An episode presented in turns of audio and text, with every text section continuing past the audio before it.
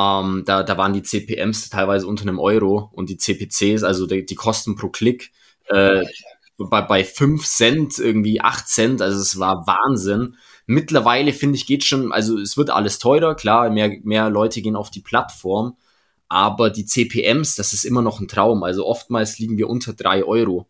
Ähm, Krass. Zum Vergleich bei Facebook, da sind wir teilweise irgendwie bei 15 bis 25 Euro CPM.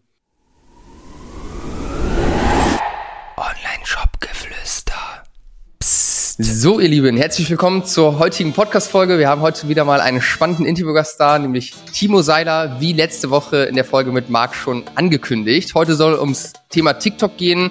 Äh, Timo hat eine lange Geschichte im E-Commerce, hat sehr, sehr viele Stationen schon durch. Ich finde super spannend, was äh, sie mit Ecom Labs, ihrer E-Commerce-Agentur mit mittlerweile zehn Mitarbeitern, alles so treiben. Bin auf jeden Fall neugierig auch auf die Insights heute.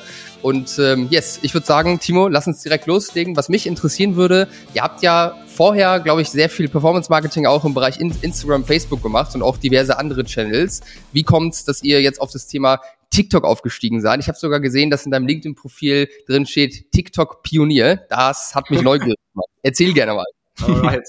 Ja, hi zusammen. Freut mich mega, dass ich äh, heute hier dabei sein darf. Und genau, wir kommen natürlich auch ganz klassisch Facebook, Instagram äh, Welt.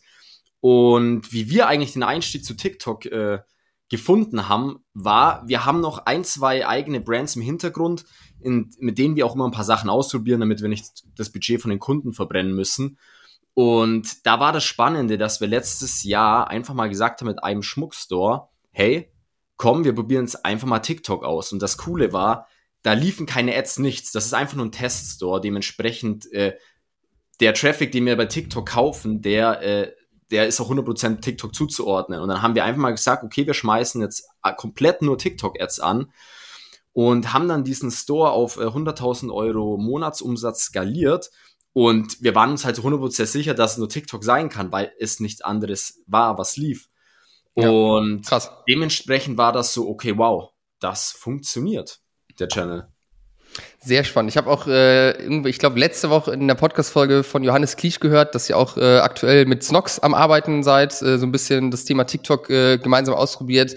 Finde ich auf jeden Fall super spannend, was äh, du da gleich noch zu erzählen hast. Bevor wir auf das Thema TikTok genauer eingehen, lass uns gerne noch mal ganz kurz ein bisschen schauen, Timo, wo du herkommst. Du hast mir ja gesagt, dass ihr ganz am Anfang auch mal aus dem, aus dem Bereich Dropshipping kam, dann lange Full-Service-Agentur gemacht habt, beziehungsweise mit äh, verschiedenen Channels. Nimm uns da gerne mal mit. Wie ist das Ganze losgegangen? Was sind deine Erfahrungen, die du auch als eigener Shopbetreiber gemacht hast?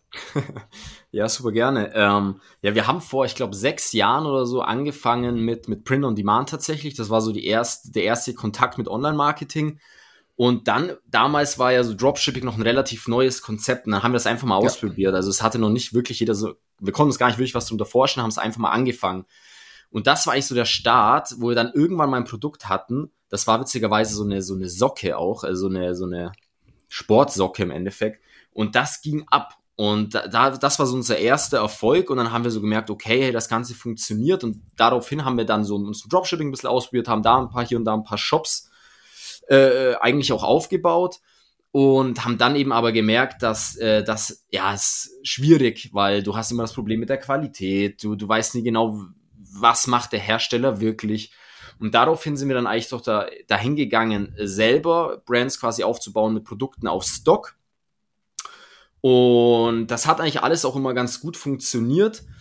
Ähm, irgendwann ist mir dann damit ein bisschen auf die Schnauze gefallen, weil wirklich dieses Fulfillment-Thema ist einfach nochmal was ganz anderes. Also ich sag mal, Online-Marketing skalieren, das konnten wir, aber da sind einfach so viele andere Baustellen im, im E-Commerce, die dann natürlich auch wichtig ja. sind. Und Safe. da ist dann bei uns einfach an der Stelle gescheitert. Aber währenddessen haben wir immer mehr schon angefangen für, für andere Brands mal hier und da so ein bisschen Coaching zu machen, ein bisschen Agenturdienstleistungen, weil, weil das Leute mitbekommen haben, einfach gefragt haben, dass wir die machen können. Und so ist dann diese Idee entstanden, hey, was wir richtig gut können, ist Marketing. Warum fokussieren wir uns dann nicht darauf und machen es für andere? Und ähm, genau, so ist dann dieser Gedanke entstanden, hey komm, wir gehen jetzt komplett auf das Agency-Game. Und ja, also wir sind eigentlich alle mega happy damit. Es macht super viel Spaß, man kriegt viele Einblicke. Und ja, das ist einfach so, nice. dass uns antreibt. Sehr spannend. Seit sechs Jahren im E-Commerce-Bereich tätig, da hast du auch schon einiges mitbekommen und äh, einige Entwicklungen, Ups und Downs auf jeden Fall auch, äh, auch mitgenommen. Ich finde auf jeden Fall spannend, dass dir jetzt äh, mehr und mehr in das Thema TikTok so geht. Ich glaube, du weißt mittlerweile dann auch, weil du einfach schon lange am Start bist, so dass es halt einfach gewisse Trenddinge gibt, äh, Plattformen, die sich einfach krass verändern. Deswegen auf jeden Fall Chapeau an der Stelle, dass ihr auf das Thema aufgesprungen seid, weil ich glaube auch, äh, so wie ihr, das in den nächsten Jahren auch immer mehr an Relevanz gewinnen wird. Äh, und ich finde auf jeden Fall auch sehr spannend, heute einfach mal wirklich einen tieferen Einblick zu bekommen von dir, wie die Plattform funktioniert, was funktioniert und wie man vor allem auch als kleiner Shopbetreiber da irgendwie mal mit reinstarten kann. Ähm, vielleicht bevor wir da jetzt reingehen, wenn du jetzt so auf die nächsten zwei, drei Jahre guckst, und äh, mal so zurückblickst auch auf deine letzten sechs Jahre, was siehst du aktuell so auf der Metaebene für Entwicklung im ganzen E-Commerce-Bereich? Was siehst du für Chancen? Was siehst du für Herausforderungen in den nächsten zwei, drei Jahren? Mhm. Ähm, also ich finde, was für mich ein ganz großes Learning jetzt in der letzten Zeit war, ist auf jeden Fall, dass Omni-Channel immer wichtiger wird. Also ich sag mal vor vor vier, fünf Jahren, da hast du ein paar Facebook-Ads gestartet und das, das ging, äh, ging durch die Decke, egal was du gestartet hast. Und es war vollkommen egal, ob du Google kannst, ob du äh, äh, irgendwie, ob du SEO was drauf hast, ob du E-Mail-Marketing machst, war wurscht. Facebook hat gereicht. Und jetzt im Laufe der letzten Jahre ähm, merkt man immer mehr, dass es eigentlich ohne Omnichannel nicht mehr wirklich funktioniert. Erstens, weil es einfach extrem riskant ist, sich nur noch auf einen Channel zu verlassen, weil wir sehen iOS-Update, Boom, Facebook down, so ungefähr. Und ähm, du brauchst einfach, die Leute werden mit Werbung zugeballert auf einer Plattform, die brauchen einfach von mehreren Seiten auch ein bisschen den Trust dass sie einfach sehen, hey, okay, ich habe das mal auf YouTube gesehen, ich habe eine, keine Ahnung, ich habe mich zum E-Mail-Newsletter eingetragen, ich sehe was auf TikTok und so weiter. Und ohne, ohne Omnichannel funktioniert es meiner Meinung nach nicht mehr, zumindest ab einem gewissen Scale. Ab was für einem Scale würdest du sagen, ist wichtig, mal so ein bisschen Differenzierung auch reinzubringen, weil ganz am Anfang, ich glaube, da würdest du mir zustimmen, ist ja schon entscheidend, einen Fokus zu haben und den Stein überhaupt erstmal irgendwo ins Rollen zu bringen.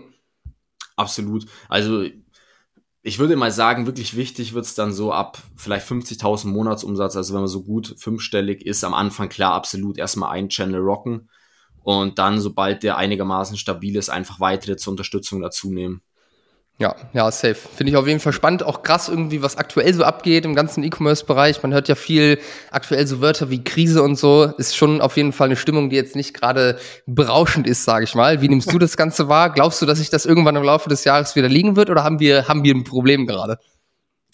Ähm, ja, also ich, also klar ist es irgendwie gerade schwieriger, aber ich finde, wenn man jetzt schon länger dabei ist, wurde es von Jahr zu Jahr schwieriger. Also äh, man kann das einfach nicht mehr vergleichen. Dem dementsprechend finde ich, sind wir schon so ein bisschen gewohnt, hey, okay, es wird einfach jedes Jahr schwieriger, es wird teurer, man muss einfach sich viel, viel mehr Dinge auch überlegen.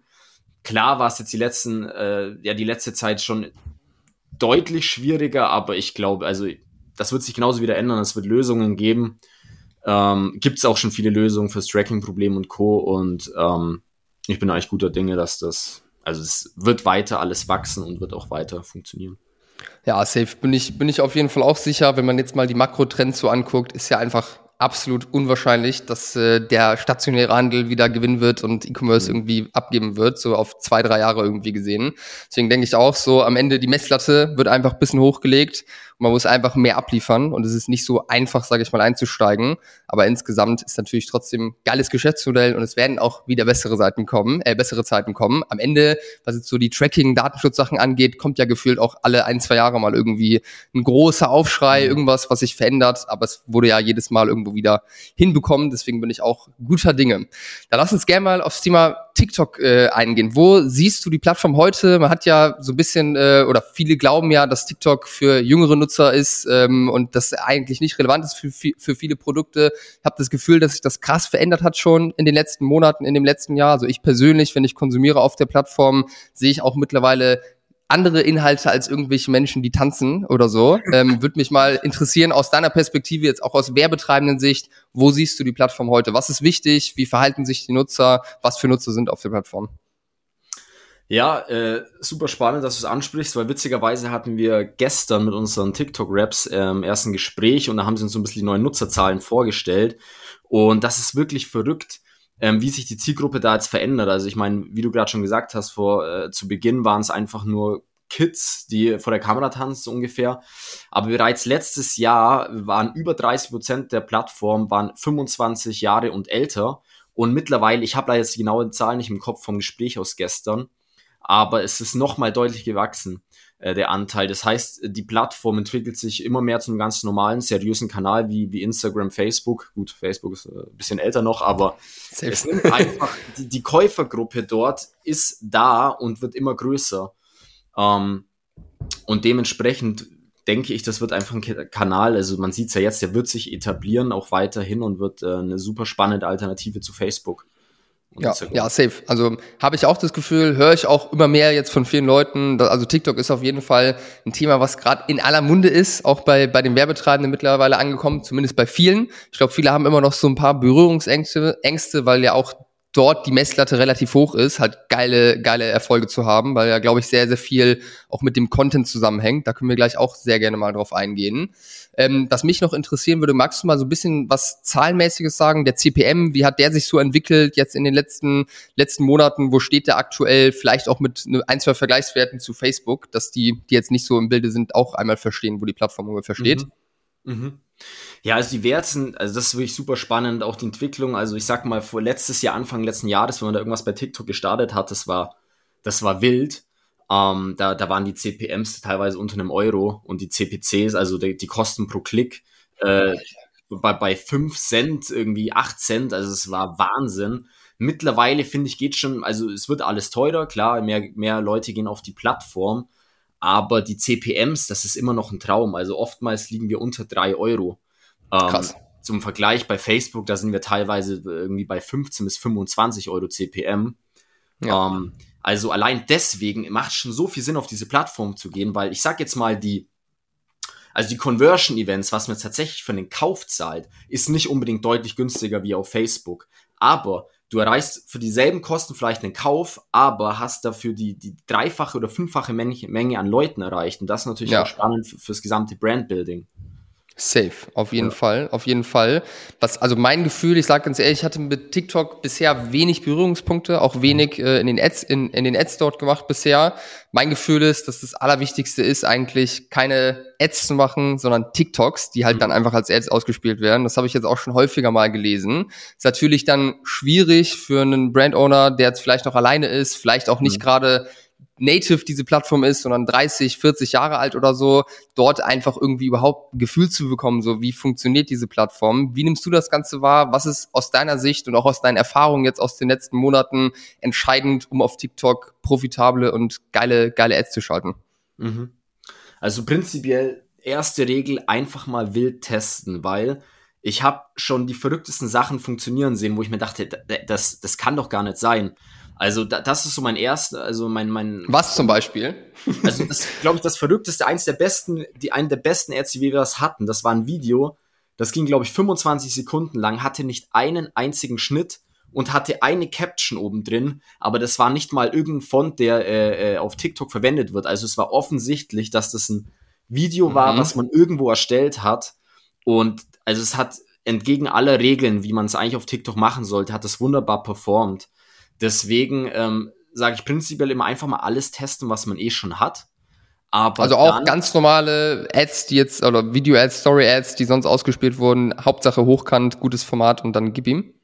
Also zum ersten Start, wenn man wirklich sagt, ich gehe jetzt mal rein, würde ich das wirklich einfach mal reinschmeißen, weil man kriegt so ein bisschen Gefühl ja. ähm, für den CPC, okay, wie sieht's denn aus? Habe ich zufällig irgendwas, was schon so ein bisschen funktioniert?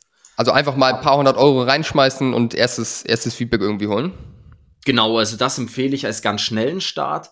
Und dann ist es aber definitiv so, dass du ähm, native, also in der Regel performen die nativen Ads ähm, oder nativer Content ein, viel besser, weil die Leute auf TikTok, ähm, ich finde, die sind, ähm, wie sagt man, die sind sehr sensitiv, äh, was den Content betrifft, um zu merken, ob das auf quasi auf TikTok erstellt wurde oder ob das jemand gemacht hat, der die Plattform ja. kennt. Das ist wie so eine das ist wie so eine Community auf, äh, äh, keine Ahnung, wie ein Reddit oder ähm, äh, anderen, anderen, anderen Foren, jetzt fällt mir gerade der Name nicht ein. Ist aber egal, auf jeden Fall, die Leute sind eine sehr klare Community und die merken einfach, wenn jemand da was macht, was nicht, der, der sich nicht auskennt.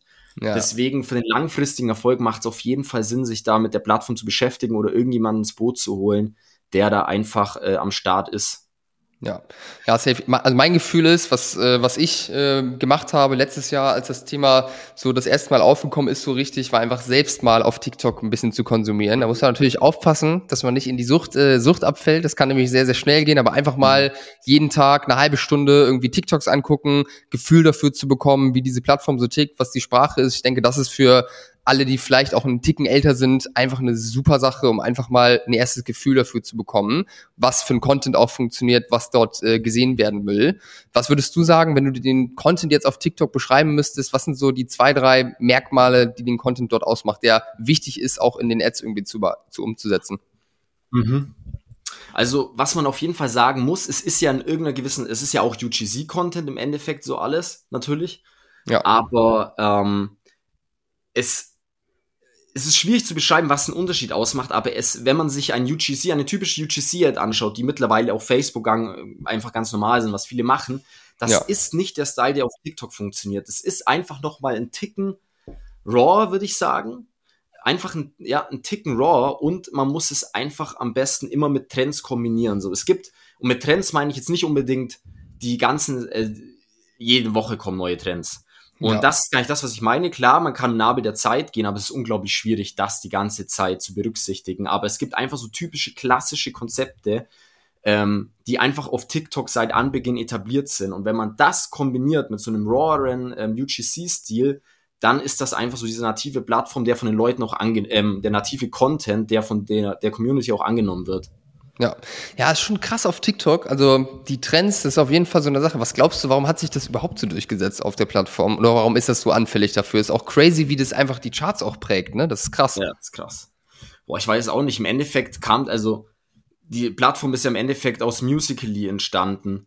Und ich denke, dass Musically war ja damals die App, wo, wo, das ja eigentlich immer schon so war. Irgendwie man tanzt, man macht irgendwie, es gibt irgendwelche Hypes, die alle nachmachen. Und ich glaube, ja. deswegen ist das von Anfang an bei TikTok da so mit rein. Ich, ja, ja. Schwierig. Ja, es ist, also ist, auf jeden Fall, ist auf jeden Fall auch verrückt, weil diese ganzen Trends auch ja häufig mit Tanzen oder irgendwelchen Bewegungen mhm. zumindest mal zu tun haben. Man sieht ja wirklich 40, 50-jährige Leute in Anzug, die sich da gefühlt zum Affen machen so ein bisschen. Aber das funktioniert halt auf der Plattform. Man sieht ja mittlerweile auch deutlich mehr ähm, Leute, die einfach ganz normalen Content machen, auch einfach stumpf teilweise in die Kamera reinreden, kleine Häppchen an Content irgendwo liefern. Was ich auch sehr, sehr viel sehe aktuell sind so von HelloFresh äh, die, die Ads. Das ist auch ganz klassischer UGC-Content, der auch auf Facebook wahrscheinlich geil funktionieren würde. Finde ich auf jeden Fall sehr, sehr spannend. Kannst du mal so ein bisschen, du hast gerade gesagt, Trends, die von Anfang an irgendwie funktioniert haben. Kannst du da mal ein paar Beispiele, was man, oder was, was für viele vielleicht äh, schnell anwendbar oder einfach mal auszuprobieren mhm. wäre? Genau, das gebe ich super gerne mit, weil das ist immer so die größte Hürde, wenn man, wenn man mit Leuten spricht, hey, warum, warum, warum macht ihr kein TikTok? Ja, wir wissen nicht, wie der Content ist. Und ich finde ja. super einfache Konzepte, die man umsetzen kann, ist zum Beispiel Three Reasons Why. Das ist so ein ganz typisches Konzept. Das kann sein, drei Gründe, warum ich Produkt XY gut finde oder warum ich diese Diät mache oder warum ich in dieses Gym gehe oder warum ich das, äh, was auch immer Programm mache. Also das ist super. Im Endeffekt ganz normal die ja. Hook, Three Reasons Why I, hm, hm, und dann zählt man die Benefits auf. Ganz easy ja. umsetzbar. Ähm, ein weiteres schönes Konzept ist What I Bought versus What I Got. So, das ist eigentlich dieses typische Format, man mit einem Greenscreen-Effekt, man sieht im Hintergrund irgendwie den Online-Shop und dann mit Greenscreen-Effekt ist vorne der Creator und der zeigt mit dem Finger irgendwie so ein bisschen hin. Ja. Man sieht das Ganze ja. im Online-Shop und danach in der nächsten Szene sieht man es in real. Das ist. Kennt, kennt man auch, ja, kennt ja. man auch. Ja, genau. Und das ist super einfach zu machen und funktioniert super. Und dann ein Klassiker ist auch, das funktioniert besonders gut, wenn halt ähnliche Produkte auf TikTok auch gerade schon ein bisschen trenden. Dann ist das TikTok made me buy it. Dass ja. diese Hook knallt immer, weil jeder, der auf TikTok ist, kennt dieses Konzept. Und wenn er das liest, dann ist er ja. erstmal so, okay, hold on, das muss ich mir jetzt angucken. Ja, also wenn man jetzt starten möchte, einfach mal ein bisschen ausprobieren will, erstmal stumpf der Content, der eh schon da ist, einfach mal mhm. reinwerfen, gucken, was passiert und dann im zweiten Schritt vielleicht einfach mal so drei, vier, fünf Trends, die immer mhm. schon geil funktioniert haben, wie die, die du jetzt aufgezählt hast, einfach genau. mal ausprobieren. Das ist ein guter Start, um einfach ein Gefühl dafür zu bekommen, ob die Produkte auch auf TikTok funktionieren, weil ich glaube, dass das sehr abhängig oder sehr wichtig aktuell noch ist, oder? Also es gibt, glaube ich, viele Produkte, die einfach auf der Plattform vielleicht gerade noch nicht funktionieren. Was ist da deine Meinung zu der These? Mhm. Ähm, absolut. Also bestimmte Produkte funktionieren auch nicht und ich habe auch gemerkt, bestimmte Marken funktionieren nicht. Zum Beispiel mhm. hatte ich es erst bei einem Bekannten, die haben eine sehr schöne Beauty-Brand eigentlich. Es funktioniert mega auf Instagram. Ähm, ist aber halt so diese High-Fashion-Instagram-Style. Der ganze Shop, die ganze Brand strahlt das aus. Und ja. die haben sich ein paar Mal auf TikTok versucht und es klappt einfach nicht. Weil oftmals auf TikTok vom Gefühl her eher so Brands funktionieren, die halt auch in diesem Umfeld so groß geworden sind. Was weiß ich, Cookie Bros, äh, 4, äh, Bro Ice-T, solche Geschichten, die, die, ja. die, du merkst halt, die stammen von dieser Plattform. Das funktioniert oft, oftmals dann deutlich besser. Und ansonsten haben wir bisher auch gesehen, also wenn es zu teure Produkte sind, so ab 100 Euro wird's schwierig. Aber mhm sag mal, also unser größter AOV, der noch gut funktioniert hat, waren 75 Euro. Also da ist schon Kaufkraft auch da. Ja, ähm, safe. Genau.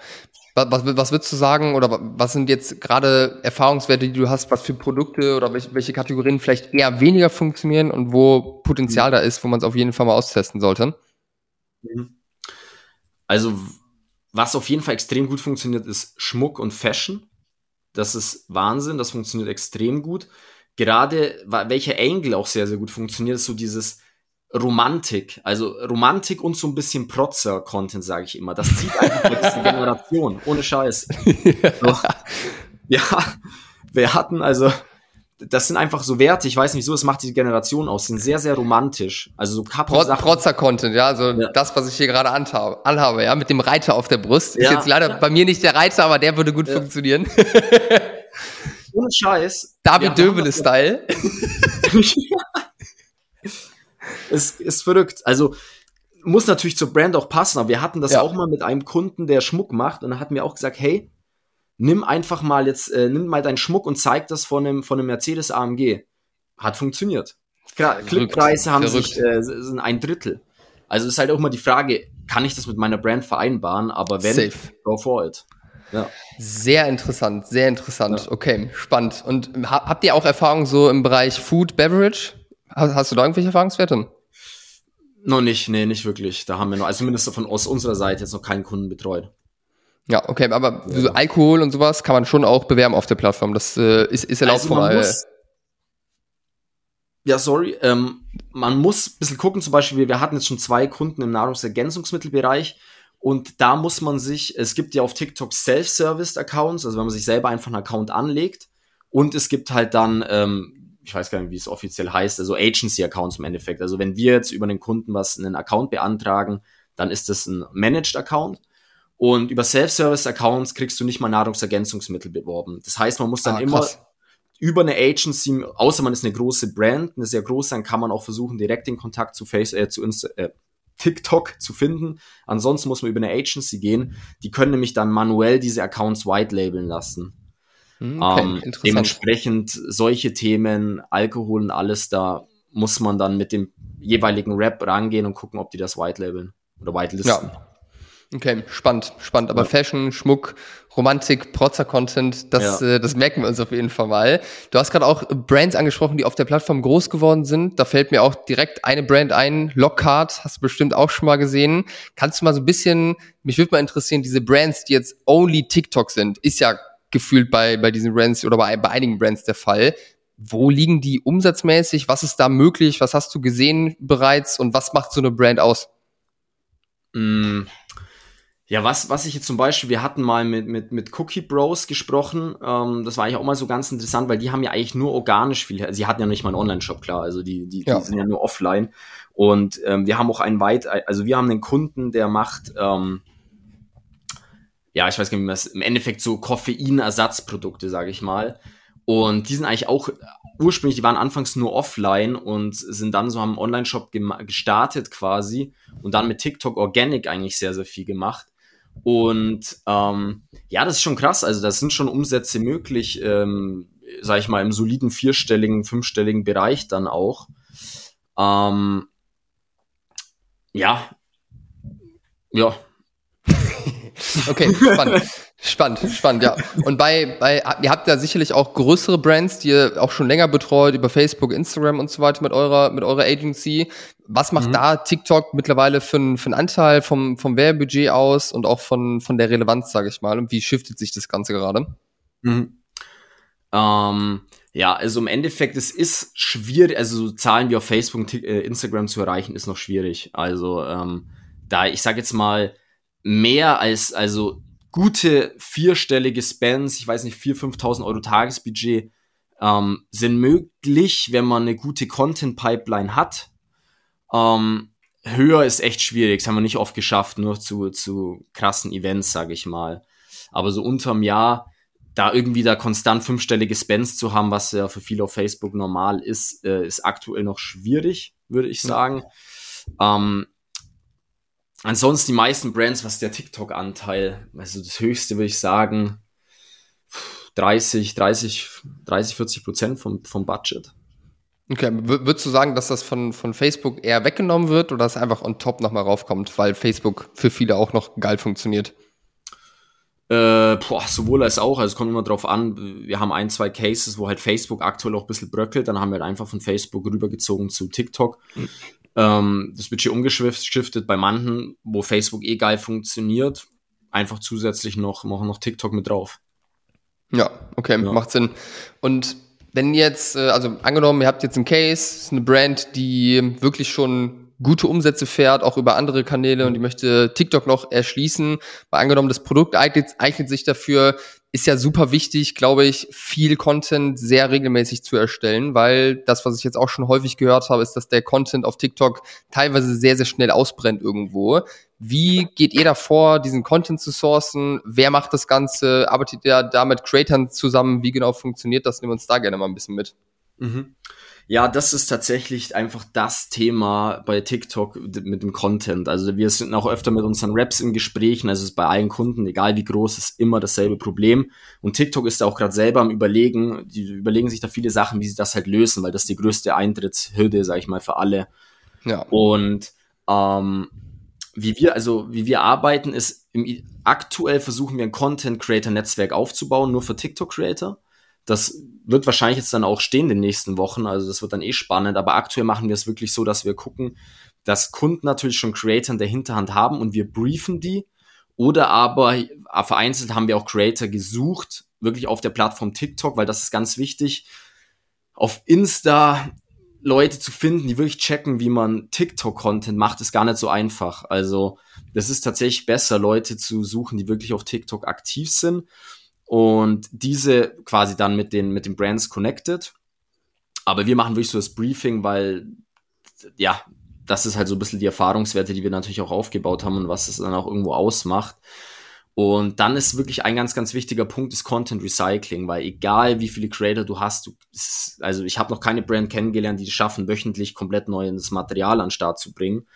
Ähm, deswegen ist ein großes Thema wirklich Content Recycling. Das Coole ist, auf der Plattform, das funktioniert sehr, sehr gut. Das heißt, wenn man wirklich mit, dem, mit den Creatives spielt, man, man fügt andere Hooks hinzu, man macht einen Szenenwechsel, man spielt mit den Soundtracks, weil ich meine, es ist ja eine Music-driven Plattform. Ja. Ähm, das macht extreme Unterschiede in der Performance, wenn man einfach die Tracks ändert. Und so hat man halt viele Hebel, die man, an denen man ansetzen kann, um eigentlich aus einem Content-Piece dann wirklich viele Creatives zu machen. Ja, ja, macht auf jeden Fall Sinn, da effizient zu arbeiten.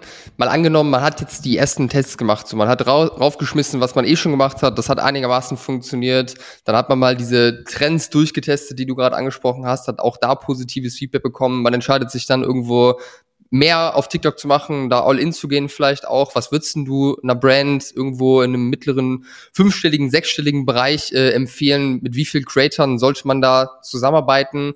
Ähm, und wie genau findet man die jetzt auf der Plattform? Mhm. Also Creator natürlich je mehr, desto besser, klar, aber ich sag mal, drei bis fünf ist schon echt gut. Es gibt, man kann natürlich auch den Case machen, das macht es nur mit einem, zum Beispiel Cookie Bros, da ist ja eigentlich der, also zumindest der organische Content ist ja hauptsächlich eine Person. Also auch das kann man machen. Wenn man wirklich sagt, hey, wir möchten, dass wirklich unsere Brand mit dieser Person connected ist, geht auch das. Aber ansonsten, wenn man da irgendwie drei bis fünf am Start hat, ist das schon echt gut. Ähm, ja, genau. Und, also, und, und wie, wie, findet, wie findet ihr die? Geht ihr einfach rein, sucht thematischen Content, der irgendwie, irgendwie reinpasst, beziehungsweise jemanden, der das gut repräsentieren könnte und dann haut ihr die einfach an? Oder wie genau würdest du da empfehlen, vorzugehen? Erstmal ganz pragmatisch. Mhm. Also absolut, man kann entweder auf der Plattform einfach gucken. Ich meine, wenn man sich selber ein bisschen damit beschäftigt, dann sieht man vielleicht hier und da auch mal Leute, die man einfach, ja, die passend sind. Ansonsten kann man natürlich auch einfach ja in der Suche bisschen durchgehen zu den verschiedenen Themen. Aber sonst gibt es natürlich von TikTok, noch den äh, TikTok Creator Marketplace.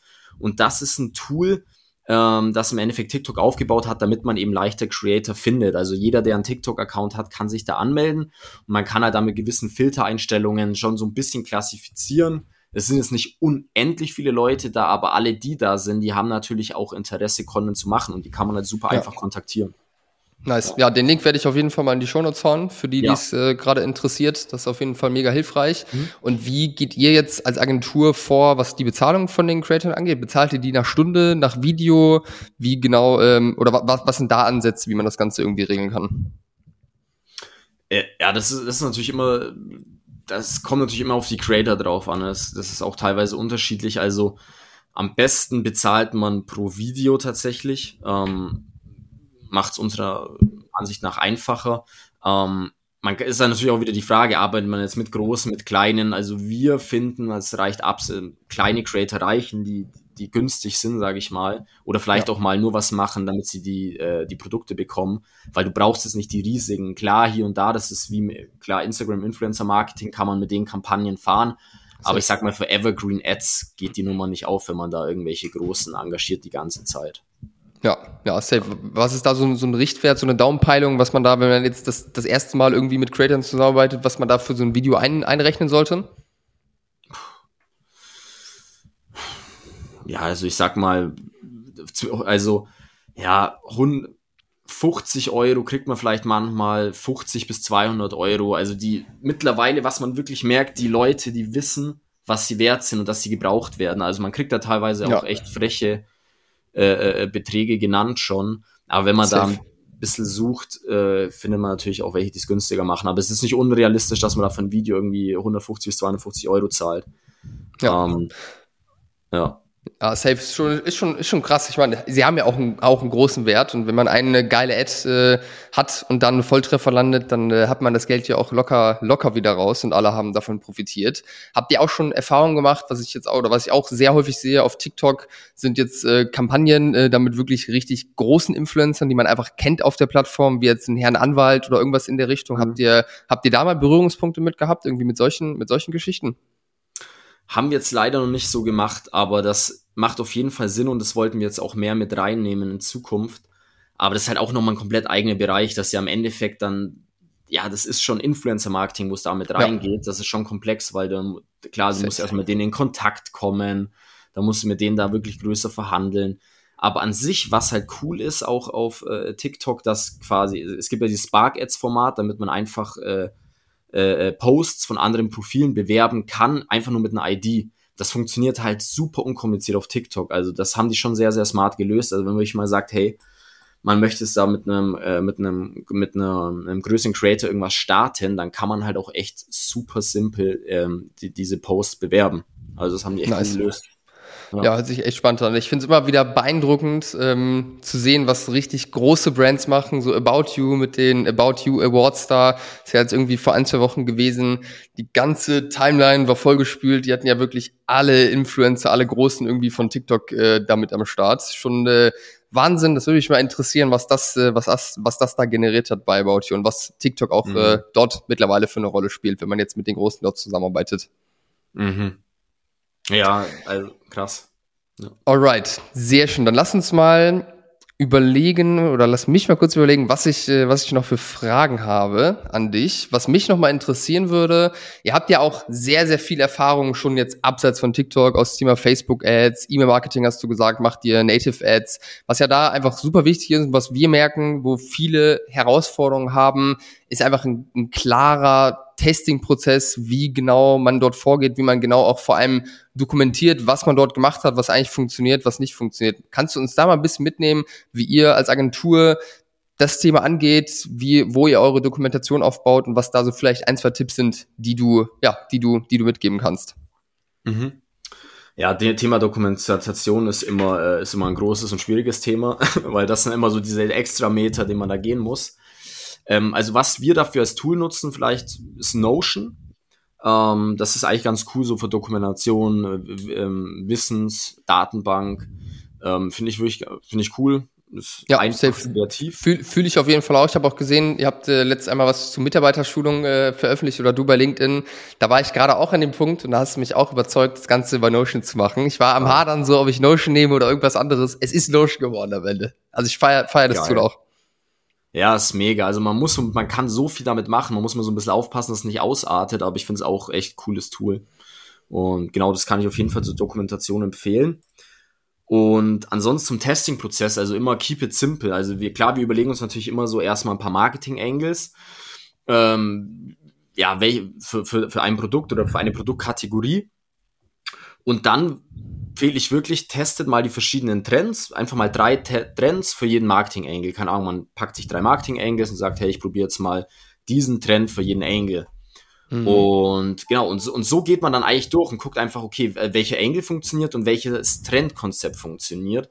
Und so arbeitet man sich dann quasi daran entlang, probiert einfach hier und da ein paar Trends und, und meistens funktionieren so die simplen Dinger sehr, sehr gut und die kann man einfach durchexorzieren. Was weiß ich, dann hat man eine Version von Three Reasons Why, die funktioniert ganz gut, zack, ist, äh, ist, ist dokumentiert, hat man sich gemerkt. Und dann probiert man einfach mal vielleicht, vielleicht verschiedene Creator oder mal in verschiedenen Alltagssituationen nochmal, mal draußen, mal drinnen und so. Und so kann man eigentlich das, das schön durchexorzieren.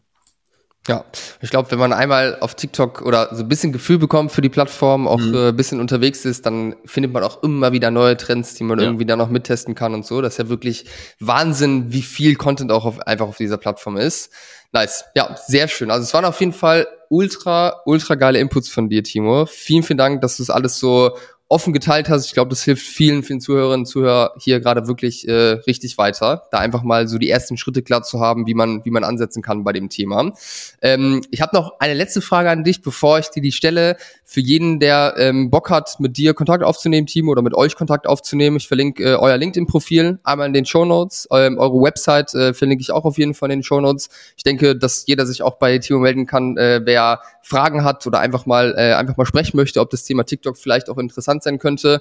Und äh, ja, letzte Frage an dich. Du bist ja auch noch relativ junger Typ, bist jetzt ultra lang schon im, im E-Commerce äh, E-Commerce-Bereich tätig und hast ja auch äh, mit den zehn Mitarbeitern bei euch in der Agentur und auch den Werbebudgets, die ihr verwaltet, eine hohe Verantwortung, würde ich jetzt mal vermuten, äh, die so auf dir lastet. Wie schaffst du es als Unternehmer, einen freien Kopf zu bewahren und irgendwie die Journey, auf der du dich befindest, auch zu genießen? Was ist, äh, was sind da deine, deine Tipps und Tricks, die du mitgeben kannst?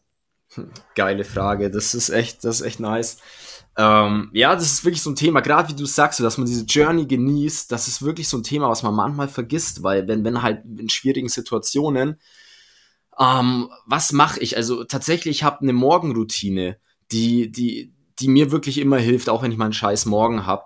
Und da sind wichtige Punkte. Ich habe dieses ähm, äh, Tagebuch von, wie heißt denn, sechs Minuten Tagebuch oder so. Mhm, da ja. gibt's die Pur-Version. Das mache ich jeden Morgen, jeden Abend. Das dauert morgens drei Minuten, abends drei Minuten. Da kann man einfach so ein bisschen Dankbarkeit aufschreiben, sich überlegen, hey, was, worauf freue ich mich an diesem Tag?